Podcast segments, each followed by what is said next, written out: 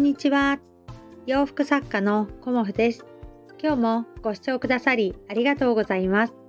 コモフのおしゃべりブログでは40代以上の女性の方に向けてお洋服の楽しみ方をお伝えしています。今日はアッパッパとチュニックについてお話しさせていただこうと思います。まああのー、なぜねこの冬の時期にアッパッパの話をするかっていうとあのたまたま昨日ね友達とお話をあのなんとなくね雑談みたいな感じで楽しくお話ししてた時のワードの一つにそのアッパッパでいいのかな、うん、のあのワードが出てきたんだよね。で私自身あのアッパッパっていうのを知らなかったんですよもう少し前までね。であのなんでそれを知ったかっていうとあの朝ドラを私見てるんですけどカーネーションっていうあの朝ドラがあってね。であのコシの三姉妹のお母様のあのことをこうこう主人公にしてねな朝ドラがあって、まあ、昭和の初期なのかな、うん、ですごくそれがファッションの、まあ、私の知らないねファッション誌ファッション誌というかファッションの歴史、うん、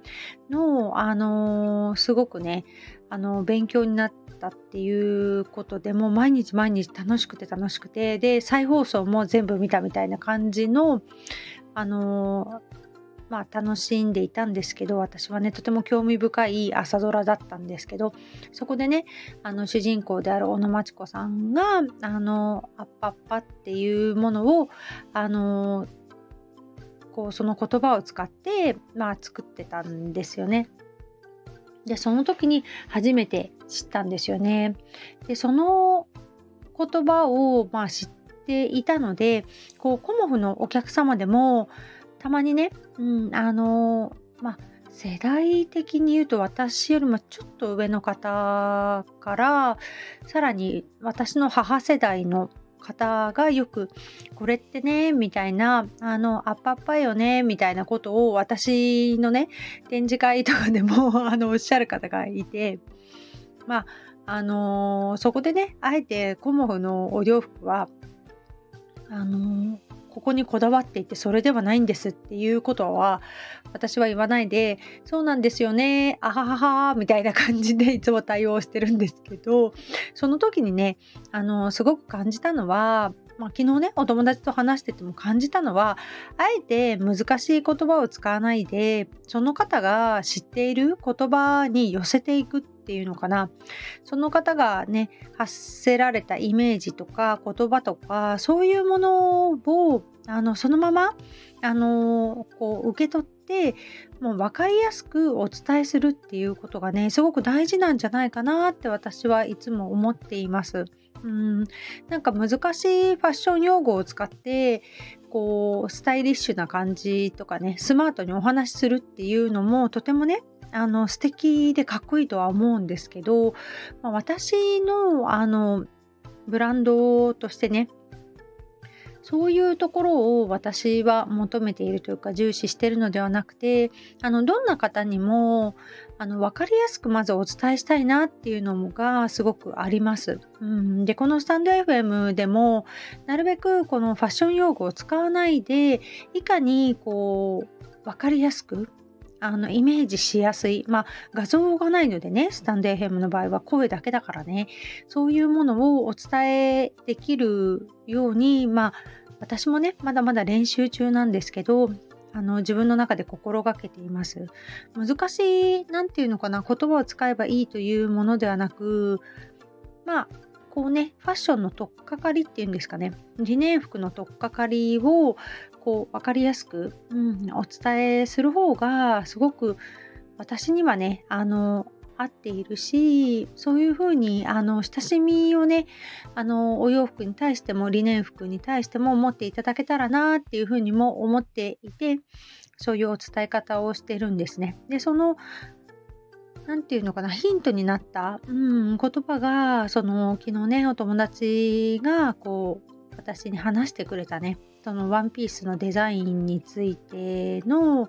あのやり取りでねあそういうことかっていうことを気づかせていただいたので今日はねそれについてお話しさせていただきました。まあチュニックもそうですよね。チュニックっていうのがちょうど私が子供とか妊娠した時とか幼稚園ママの時ってすごくあの爆発的に流行したと思うんですよね。うん。であ、のその頃ってマタニティ服とかってもういらなくて、まあ、チュニックがあればもうまあ ほぼほぼマタニティなんじゃないかっていうような感じの時だったんですよね。で今はあのそのチュニックっていう言葉もほとんど使われる方もいらっしゃらなくてまあねあの別の言葉に移り変わってきてはいるし今時ねあのチュニックにレギンスとかもそういうファッションはもうないですよね。結構ね。見ないですよね。だからそういうところであの変わってはきてるんですけどこの中途半端な竹のことを説明するのに一番伝えやすいのってチュニック竹っていうことなんですよね。でチュニック竹っていう風な言葉を使うとまあ私たち世代の人ってすごくああそうなんだみたいな感じで分かってくださったりするのであのそういう分かりやすい言葉を使うってていうのは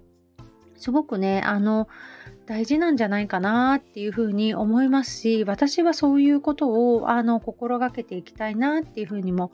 思っております。まあ、難しい言葉をね並べれば、まあ、それ相応にかっこよくは喋れたりもするんだろうなっていうのはあるんですけど私がねあのお伝えしたいのはそこじゃないなっていうのをあの日々感じてたので、まあ、今日はね改めてそんな感じでお話しさせていただきました。うんなかなかね、あの画像とかもなくて物もなくてっていうところでじゃあお洋服のことってどうやって説明したらいいのかなっていうのは日々悩むことでもありますしこればっかりはねあの日々こうやってお伝えさせていただいて、まあ、練習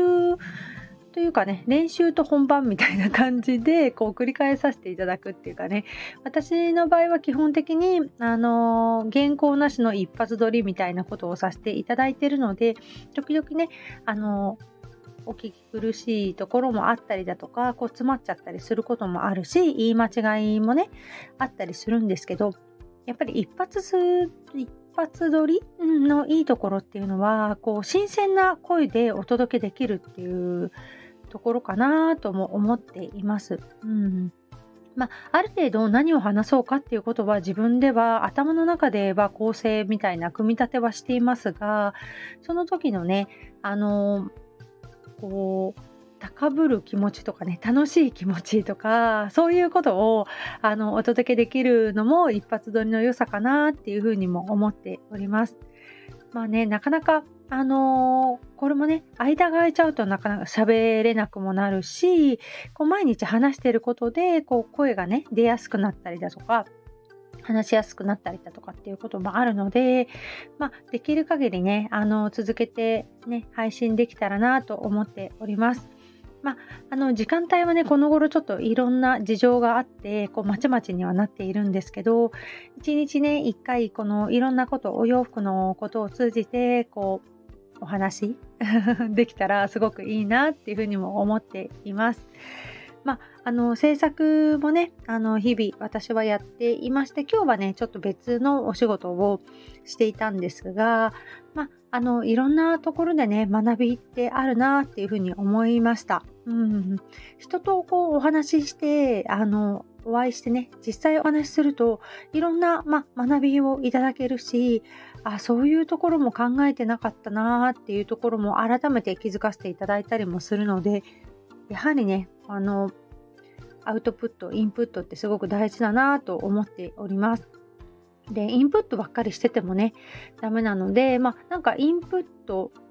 7、アウトプット3みたいな、そのぐらいの割合だったかな。なんか割合があって、その割合がね、あの、まあ人それぞれなんだけれども、こう、アウトプットをすることも意識しましょうねみたいなこともあのオーディブルの何人かの書籍でねあの教えてもらったりもしたので私もあの自分の思っていることとかそういうことをねあのどんどんアウトプットしていって頭の中も整理して行動にね移していけたらなと思っております。ということで今日もご視聴くださりありがとうございました。洋服作家コモフ小森屋隆子でした。ありがとうございました。